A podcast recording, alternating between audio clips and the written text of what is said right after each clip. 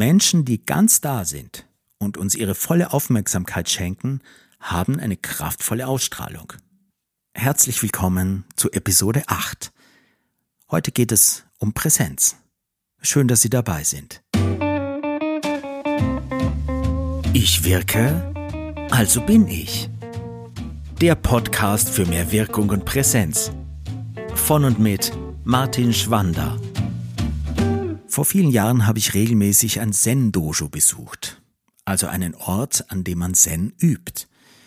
Für die Zen-Buddhisten ist Zen nämlich keine Religion, sondern eben eine Übung. Geübt wurde in diesem schönen, sehr atmosphärischen Raum unter dem Dach eines alten Bremer Hauses Sazen, eine Sitzmeditation. Die soll Körper und Geist beruhigen und achtsam machen für das Einzige, das uns im Leben zur Verfügung steht, den gegenwärtigen Augenblick. Und das ist es auch schon. Jederlei Absicht ist dem Zen-Buddhismus im Grunde fremd. Es geht nicht um irgendetwas. Man macht das nicht, um etwas zu erreichen, man macht es, um es zu machen. Und das sind wir in unserer leistungsorientierten Gesellschaft gar nicht gewohnt.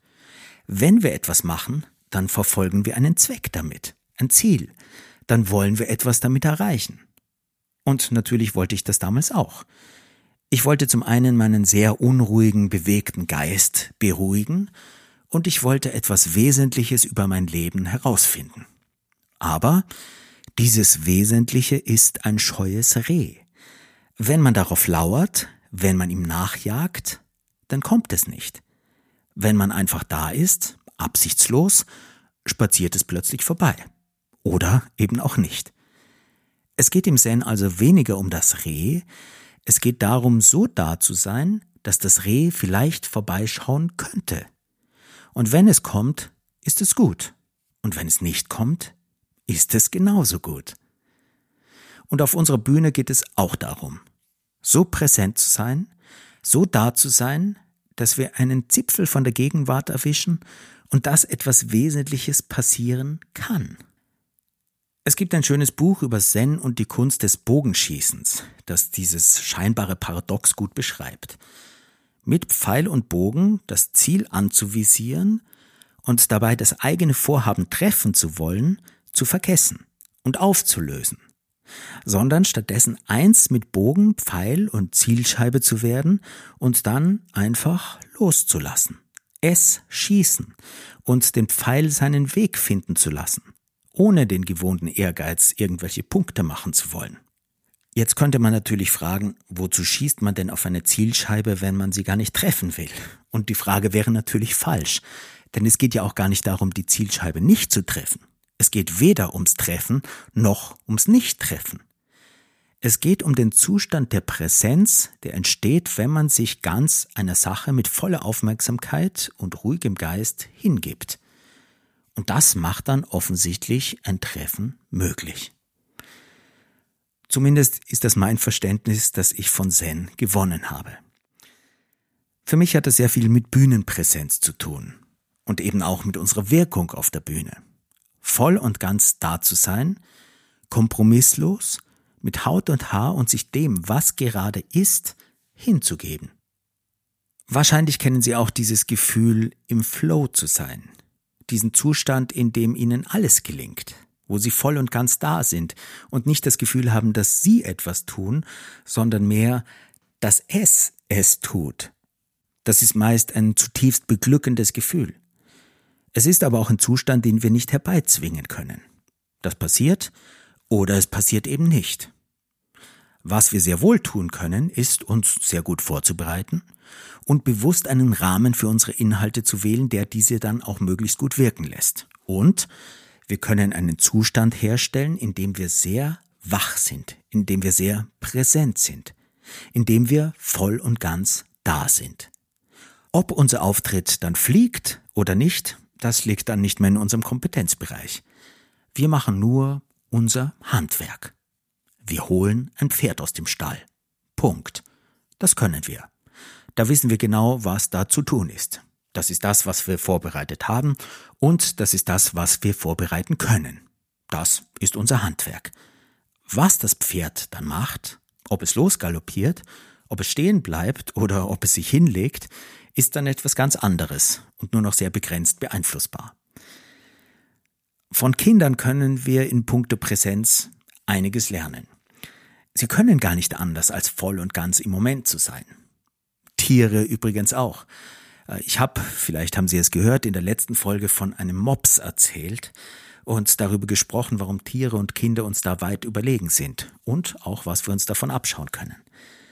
Kinder machen Dinge eben, um sie zu machen. Sie bauen eine Sandburg, um eine Sandburg zu bauen und nicht um ein fertiges Ergebnis zu haben. Wenn sie fertig ist, zerstören sie sie.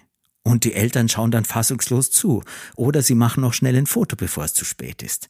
Das interessiert die Kinder aber gar nicht mehr. Die sind schon längst bei etwas ganz anderem. Es geht Kindern nicht um die fertige Sandburg, es geht um das Machen der Sandburg. Es geht um die Erfahrung dabei, das Erlebnis. Es geht um den Prozess.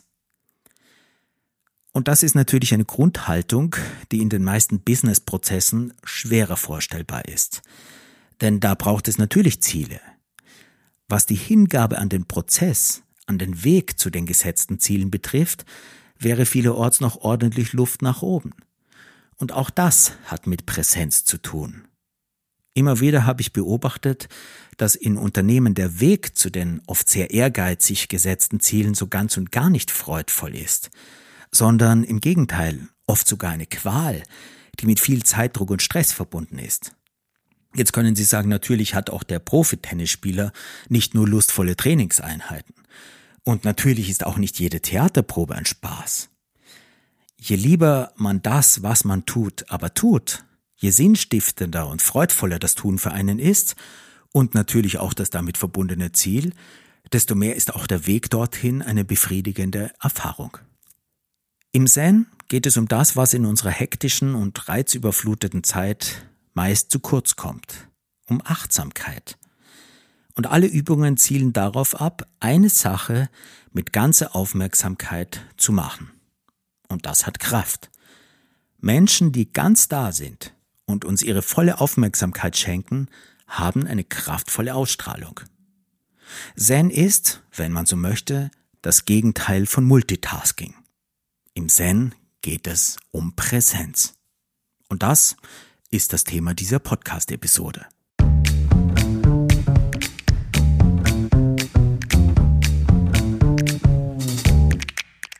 Die Bühne, was auch immer die in ihrem Fall ist, ein Podium, ein Seminarraum oder eine Veranstaltungshalle, die Bühne fordert diese Präsenz von uns. In gewisser Weise ist die Bühne auch eine Art Präsenzschleuder. Sie schleudert uns ganz in den Moment. Wenn wir also auf unsere Bühne gehen, uns da vorne stehen, vor 10, 20, 100 oder 1000 Menschen, die uns anschauen und warten, dass was passiert, dann spüren wir den Augenblick, den Moment, das Jetzt sehr deutlich. Wir spüren, wie unser Körper reagiert, unser Puls, wir spüren, wie das Blut durch unsere Adern gepumpt wird und es fällt uns oft nicht so leicht, diesen Zustand auszuhalten, vielleicht sogar zu genießen.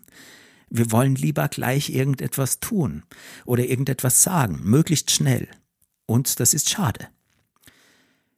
In meiner Arbeit mit Menschen, die mit ihren Anliegen ihre Bühnen füllen möchten, geht es oft darum, sich mit diesem Zustand der Präsenz anzufreunden und ihn aushalten und sogar genießen zu lernen.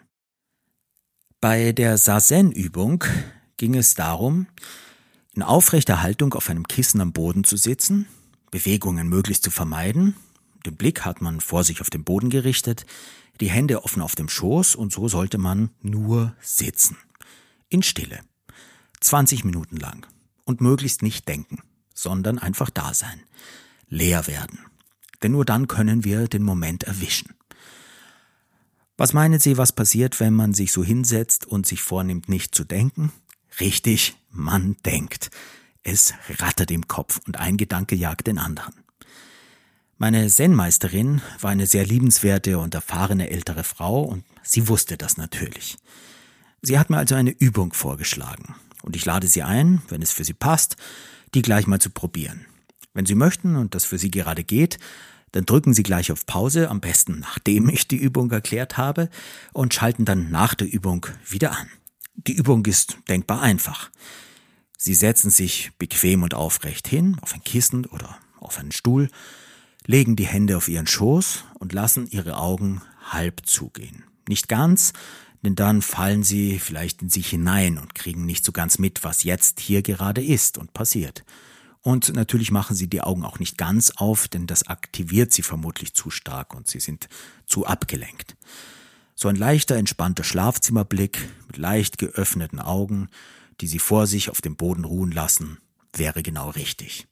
Und dann, so hat es meine damalige Zen-Meisterin vorgeschlagen, zählen Sie innerlich Ihre Atemzüge. Und zwar bei jedem Mal, wenn Sie ausatmen. Atmen Sie durch die Nase tief in Ihren Bauch und dann lassen Sie die Luft langsam durch Ihren leicht geöffneten Mund entweichen und dabei zählen Sie innerlich Ihre Atemzüge. Immer von eins bis zehn. Und dann nach dem zehnten Mal ausatmen, fangen Sie wieder bei eins an und wieder bis zehn. Und das machen Sie ein paar Mal.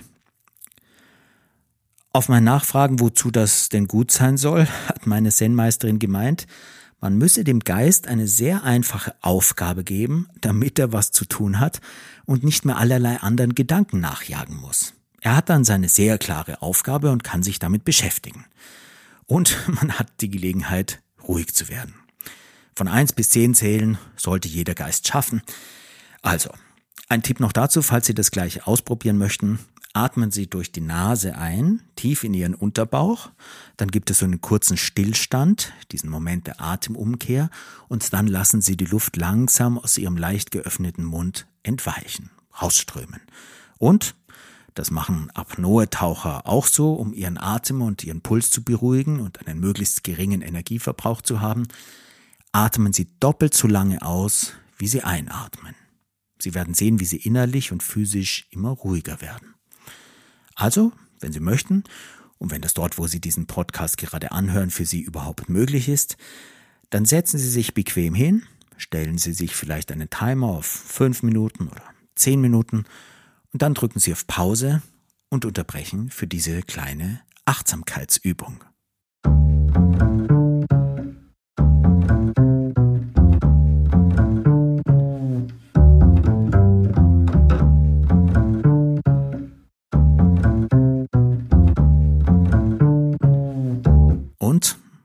Wie ist es Ihnen gegangen? Ist Ihnen das leicht gefallen? Hat es in Ihrem Kopf gerattert oder war es ruhig? Hatten Sie Ihren Geist im Griff oder hatte er Sie im Griff? Wie war das für Sie mit dem von eins bis zehn zählen?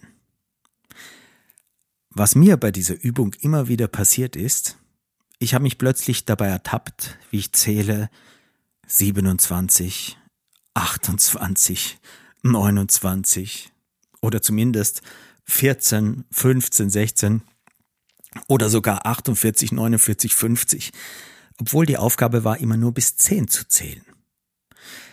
Es ist gar nicht so leicht, vor allem wenn der Atem dann immer ruhiger wird und das Ganze dann immer länger dauert, nur von 1 bis 10 zu zählen und dann eben wieder bei 1 anzufangen. Sollte doch eigentlich leicht zu machen sein, ist es aber nicht weil wir diesen Zustand der Präsenz kaum noch gewohnt sind und obendrein kaum aushalten, weil es sofort zu rattern beginnt in unserem Kopf und weil die meisten von uns, wenn sie nicht Zen üben oder Apnoe-Taucher sind, das auch nicht trainieren, weil wir so reizüberflutet sind und weil wir unserem Geist kaum die Gelegenheit geben, sich mal zu beruhigen. Und dann steht man plötzlich da, auf der Bühne, angeklotzt von einer Menge Menschen mit erwartungsvollen Blicken und kriegt Stress. Die Bühne hilft uns sehr dabei, Präsenz aufzubauen. Sie katapultiert uns regelrecht in die Gegenwart, in den Augenblick. Und wenn wir das aushalten und sogar genießen lernen, dann unterstützt sie uns sehr dabei, unseren Inhalten Fokus und damit Wirkung zu geben. Es macht meines Erachtens sehr viel Sinn, sich mit ein paar grundlegenden Bühnengesetzen und dem anderen Zeit- und Raumsystem auf der Bühne zu beschäftigen. Ich habe dem eine eigene Episode gewidmet. Wenn Sie da reinhören möchten, finden Sie meine Inputs zu Bühne und zu ein paar wesentlichen Bühnengesetzen in Episode 3. Der habe ich den Titel gegeben, wie Sie Ihre Präsentation mehr Bühne geben. Zurück zu unserem Thema. Präsenz. Das bedeutet ja etwas wie Gegenwart. Es bedeutet auch Anwesenheit. Jemand ist anwesend. Da. Jemand ist präsent. Und wir verwenden den Begriff Präsenz auch immer wieder im Zusammenhang mit Ausstrahlungskraft. Jemand hat eine starke Präsenz, eine starke Ausstrahlungskraft.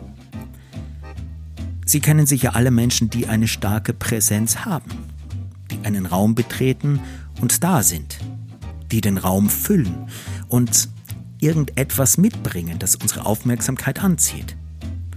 Und Sie kennen sicher alle auch Menschen, bei denen das nicht so ist, die in den Raum kommen und eigentlich gar nicht da sind, nicht spürbar sind, die die Bühne leer lassen, wenn sie sie betreten.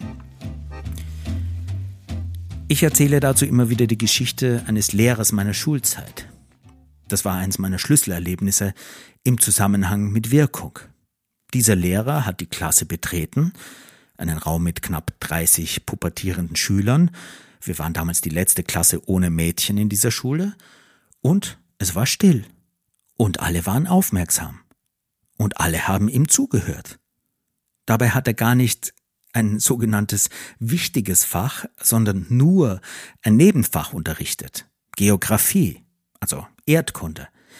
Ein Fach, das in meinem damaligen Verständnis hauptsächlich deshalb im Lehrplan war, damit man die Gelegenheit hat, in dieser Stunde seine vergessenen Hausübungen für die Hauptfächer schnell noch nachzumachen. Nicht aber bei diesem Lehrer. Und, interessanterweise, im Gegensatz zu ihm war der Direktor der Schule nicht in der Lage, den Raum mit Präsenz zu füllen. Der hatte keine besondere Ausstrahlungskraft. Er hatte auch keine besondere Autorität ausgestrahlt. Wenn unser Schuldirektor in die Klasse gekommen ist, war die Klasse laut. Der Direktor hat rumgetobt, gepoltert und gebrüllt, und natürlich hat uns das ein bisschen eingeschüchtert, aber trotz seines höheren Status hat er weit weniger Wirkung und wurde bei weitem nicht so ernst genommen wie dieser Nebenfachlehrer, der nie laut werden musste. In meiner Erinnerung kein einziges Mal. Der Unterschied? Der eine war präsent, der andere nicht. Der eine hat den Raum gefüllt, der andere nicht. Der eine war wach und hat alles mitgekriegt, was in der Klasse passiert ist, der andere nicht. Der eine war da, der andere nicht. Und mit Dasein meine ich voll und ganz Dasein. Voll und ganz bei dem, was in diesem Augenblick, an diesem Ort gerade ist. Und das ist manchmal, ich würde sogar sagen fast immer, etwas anderes, als man erwartet und als man vorbereitet hat. Die Kunst ist es also, zum einen genau mitzukriegen, was um mich herum überhaupt los ist, und zum anderen darauf reagieren zu können und damit, mit dem, was gerade da ist, etwas machen zu können. Der Schlüssel zum Aufbau einer starken und stimmigen Präsenz liegt für mich, neben dem eigenen Mindset und der eigenen Grundhaltung, also wirklich ein ernsthaftes Anliegen und etwas zu sagen zu haben, zum einen in der Wahrnehmungsfähigkeit, also das, was in diesem Augenblick um sie passiert, wahrzunehmen, und zum anderen damit, sich mit dem, was man wahrnimmt, zu verbinden und all das bei seinem Auftritt mitzunehmen und mitspielen zu lassen. Und das lässt sich wunderbar trainieren. Ich gebe Ihnen drei Ideen und Übungen dazu, wie Sie sich vor Ihren Auftritten in einen wachen und präsenten Zustand bringen können. Mir hilft das seit vielen Jahren, um mich in einen guten Auftrittsmodus zu bringen. Erstens. Machen Sie sich wach und schärfen Sie Ihre Sinne. Und das geht am besten mit Bewegung. Alles, was Ihren Körper aktiviert, bringt Sie raus aus Ihrem Kopf und rein in Ihren Körper. Aktivieren Sie also Ihren Körper. Und vergessen Sie dabei Ihre Stimme nicht. Etwas, das ich vor einem Auftritt immer tue, ist, meinen Körper ordentlich durchzuschütteln. Ich fange zum Beispiel mit einem Arm an und schüttle den, langsam beginnend, um nichts zu verreißen, ordentlich durch. Ich versuche dabei, mich von meinem Arm überraschen zu lassen und ihn auf möglichst überraschende, verrückte Weise zu bewegen oder sich bewegen zu lassen. Dazu lasse ich meine Stimme mit angenehmen weichen Lauten, zum Beispiel mit einem Hm, durch verschiedene Register gleiten. Ganz entspannt. Ohne Druck. Dann steigere ich die Intensität. Zwischendrin klopfe ich auch meinen Brustkorb ab, während ich meine Stimme entspannt weitersummen lasse. Das hört sich dann ungefähr so an.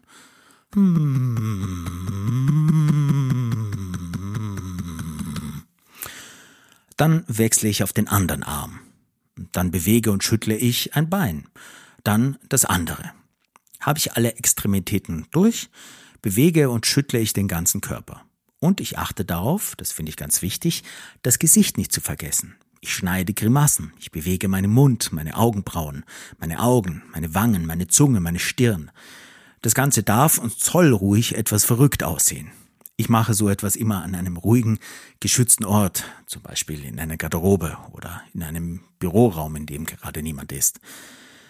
Wenn Sie beobachten, wie Schauspielprofis sich auf ihren Auftritt vorbereiten, werden Sie ähnliches sehen. Lauter merkwürdige Bewegungen und Laute, die von außen, sagen wir mal, ungewöhnlich aussehen und auch so klingen. So bringt man seinen Körper professionelle Weise auf Betriebstemperatur und so baut man Präsenz auf. Zwischen den einzelnen Schüttelaktionen halte ich immer wieder inne und fokussiere mich auf einen meiner Sinne. Was kann ich jetzt gerade hören? Ich sammle alles, was ich hören kann. Stimmen, Geräusche, Töne, ohne die groß zu bewerten und ihnen nachzugehen. Es ist erstaunlich, was alles auffällt, wenn wir uns ganz auf einen Sinn fokussieren. Was kann ich alles sehen, riechen, schmecken, fühlen? Richte ich meine Aufmerksamkeit auf meine Sinne, dann bringt mich das ganz automatisch in die Gegenwart. Denn ich kann ja nur sehen, hören, riechen, schmecken, spüren, was jetzt gerade zu sehen, hören, riechen, schmecken oder spüren ist. Das mache ich eine Zeit lang, bis ich das Gefühl habe, dass mein ganzer Körper wach und aktiviert ist. Und meine Stimme natürlich auch. Kein Geiger würde mit ungestimmtem Instrument auf die Bühne gehen, wir tun das in der Regel ständig und völlig selbstverständlich mit unserem. Sollten wir aber nicht. Vielleicht kennen Sie die Netflix-Dokumentation über den Persönlichkeitstrainer Anthony Robbins und eines seiner großen Seminare. Da können Sie sehen, wie er sich auf einen seiner Auftritte vorbereitet. An seinen Seminaren nehmen mehrere tausend Menschen teil und die beschäftigt er auf energetisch extrem hohem Niveau über Tage bis in die Nacht hinein. Auf der Hinterbühne, vor seinem Auftritt, hat er seine Rituale, die ihm helfen, sich in den dafür nötigen energetisch hohen Zustand zu bringen. Und das ist unter anderem ein minutenlanges Hüpfen auf einem Trampolin. Klar, dass das energetisiert, wach macht und alle Zellen in einen bewegten, vitalen Zustand bringt. Und natürlich ist man wacher, vitaler, lebendiger und bringt etwas anderes mit auf seine Bühne, als wenn man kalt startet und einfach nach vorne auf seine Bühne latscht. Auch wenn Sie kein Trampolin zur Verfügung haben, ein bisschen rumhüpfen kann man überall. Zweitens, ein paar mentale Ideen, die ich auch sehr hilfreich finde. Stellen Sie sich zum Beispiel aufrecht hin und setzen Sie sich in Gedanken eine Krone auf den Kopf. Sie können sich auch vorstellen, an Ihren Schulterblättern große, unsichtbare Engelsflügel zu haben. Versuchen Sie das so genau wie möglich zu spüren und bewegen Sie sich mit diesem Gefühl der Krone auf dem Kopf oder den Engelsflügeln am Rücken ein bisschen durch den Raum. Auch das gibt Ihnen ein Gefühl von Vergrößerung, von Ausbreitung und nimmt die Enge, die manche von uns vor ihrem Auftritt empfinden. Oder Stellen Sie sich vor, in Ihrem Brustkorb einen großen Scheinwerfer zu haben, mit dem Sie den Raum ausleuchten. Und je mehr Sie Ihren Brustkorb öffnen, desto größer wird auch der Lichtkegel, mit dem Sie Ihren Raum ausleuchten. Strahlen Sie über Ihren Brustkorb in den Saal hinein. Drittens, eine Basisübung für mich, die ich sehr wirksam finde, die Schwelle. Definieren Sie eine Schwelle auf dem Boden. Das kann eine Linie sein, ein Muster im Parkett oder auch ein Türrahmen. Stellen Sie sich vor Ihre Schwelle und spüren Sie in sich hinein. Nehmen Sie Ihren ganz aktuellen Zustand wahr. Wie fühlen Sie sich? Wie präsent sind Sie? Welche Gedanken gehen Ihnen gerade durch den Kopf? Was für Zweifel sind möglicherweise da? Nehmen Sie all das wahr, ohne es groß zu bewerten behaupten sie, dass sie, so wie sie ihre Schwelle übertreten, all das zurücklassen und in einem energetisch starken Zustand sind. Wach, präsent, strahlend, einen Kopf größer, magnetische Ausstrahlung. Hinter dieser Schwelle ist ein Ort ohne Zweifel, voll Selbstbewusstsein und Strahlkraft. Behaupten Sie das für sich und nach einer Zeit, wenn Sie bereit sind, machen Sie einen bewussten Schritt über Ihre Schwelle und lassen den Zauber einfach wirken. Das funktioniert. Und es funktioniert umso besser, je ernsthafter Sie das für sich behaupten. Viele Spitzensportler arbeiten mit ähnlichen mentalen Bildern. Mir hilft gerade diese Übung sehr, um mich zu fokussieren, um eine Art Schleuse zu haben, aus meiner profanen Alltagswelt heraus in eine intensivere Bühnenwelt, um mir ganz bewusst meine Lichter einzuschalten und mich in eine Art Showtime-Modus zu bringen, den ich für jeden Auftritt für elementar wichtig halte. Diese Übung habe ich mir vor vielen Jahren ausgedacht. Ein Auslöser dafür war ein Erlebnis, das ich in meiner Studienzeit hatte. Ich war Schauspielstudent am Max-Reinhardt-Seminar und kurz vor meinem Abschluss. Mein Rollenlehrer hat im Burgtheater gespielt und nach einer Unterrichtseinheit haben wir uns verabredet, uns abends nach seiner Vorstellung in der Kantine des Burgtheaters zu treffen und sowohl die Vorstellung als auch noch Offenes aus dem Rollenunterricht zu besprechen. Bis zu diesem Zeitpunkt war ich noch nie in der Kantine des Burgtheaters gewesen. Und das war für mich sehr aufregend, diesen für mich damals heiligen Tempel über den Bühneneingang und nicht über den normalen Publikumseingang zu betreten. Die Vorstellung war fantastisch, hat mich begeistert. Ich kann mich nicht mehr genau erinnern, welches Stück das war, irgendein Klassiker. Ich habe aber noch sehr gut die Präsenz des Hauptdarstellers in Erinnerung. Der hat mit beeindruckender Strahlkraft und Intensität über zwei, drei Stunden hinweg um sein Leben gespielt. Und ich fand diesen Schauspieler sehr bemerkenswert. Ein Hühne von einem Mann, gefühlte 2,50 Meter groß, mit einer Stimme, die das ganze Burgtheater zum Beben gebracht hat. Nach der Vorstellung bin ich also beim Haupteingang raus und auf die Hinterseite des Theaters zum Bühneneingang gegangen. Der Portier war informiert und hat mir den Weg zur Kantine gezeigt. Etwas aufgeregt bin ich also den langen Entgang entlang nach hinten gegangen, und da ich meinen Lehrer nach einem kurzen Blick in die Kantine nicht entdecken konnte, der war offensichtlich noch in seiner Garderobe, habe ich mich entschlossen, vor der Kantine auf ihn zu warten und nicht drinnen. Drinnen saßen schon ein paar Schauspieler und auch eine von mir sehr bewunderte Schauspielerin und ich hatte damals zu großen Respekt davor einzutreten und drinnen zu warten und schon gar nicht mich an deren Tisch zu setzen. Das war irgendwie noch nicht mein Revier. Ich habe also draußen auf meinen Lehrer gewartet.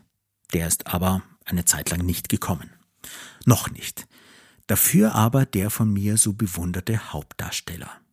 Den hatte ich bereits mehrmals auf der Bühne gesehen, aber noch nie in echt, aus der Nähe, privat. Und wie dieser Hauptdarsteller da an mir vorbeigeht, zum Kaffeeautomaten vor der Kantine, ein paar Münzen einwirft und auf seinen Kaffee wartet, muss ich mehrmals hinschauen, um mich zu vergewissern, dass das wirklich dieser Hauptdarsteller ist. Am Kaffeeautomat steht ein schmaler Mann mit einem Jeansjäckchen, einen halben Kopf kleiner als ich. Wie ist das möglich? habe ich mich gefragt. Gerade noch war die Burgtheaterbühne fast zu klein für ihn, und auf der kann man sich wirklich verlaufen, und von meinem weit entfernten Platz oben in der Galerie hat er auf mich wie ein Riese gewirkt. Und jetzt steht er da, vor mir, und ist ein unscheinbarer, schmaler, kleinerer Mann. Das war ein Erlebnis, das mich nachdenklich gemacht hat. Nach meiner Logik, zumindest bis zu diesem Moment, müsste ein eher kleiner Mensch auf einer großen Bühne, weit, weit weg von mir, auf mich eher noch kleiner wirken und nicht viel größer. Hatte aber nicht. Dieser große kleine Schauspieler hat es drauf, sich auf seiner Bühne eben zu vergrößern. Und das hatte mit seiner Präsenz zu tun mit seinem kompromisslosen Dasein, mit seinem Wirkungsbewusstsein. Ich fasse nochmal kurz zusammen. Präsenz und Strahlkraft hat eine Person, die voll und ganz da ist, die mitkriegt, was gerade um sie herum ist, die in Kontakt ist mit sich selbst, mit dem Raum, mit den Menschen im Publikum. Und das machen Sie am besten, indem Sie Ihr Instrument, also Ihren Körper, Ihren Geist, Ihre Stimme vor Ihrem Auftritt wahr machen, einspielen, auf Betriebstemperatur bringen. Und weil ich mit einer Zen-Geschichte begonnen habe, höre ich auch mit einer auf, mit einem Zitat. Der vietnamesische Zen-Mönch und Autor Thich Nhat Hanh sagt, Unsere Verabredung mit dem Leben findet immer im gegenwärtigen Augenblick statt. Und der Treffpunkt unserer Verabredung ist immer genau da, wo wir uns gerade befinden. In diesem Sinne, verpassen Sie Ihre Verabredung nicht. Ich freue mich, dass Sie mir zugehört haben. Wenn Sie mir Ihre Ideen, Kommentare oder Anregungen schicken möchten, dann tun Sie das am besten über podcast.martinschwander.com. Wenn Sie mehr über mein Angebot erfahren möchten, dann schauen Sie auf meine Website www.martinschwander.com. Und wenn Ihnen dieser Podcast Freude macht und Nutzen stiftet, freue ich mich, wenn Sie ihn in Ihren Netzwerken teilen oder weiterempfehlen. Machen Sie es gut und bis zum nächsten Mal. Ihr Martin Schwander.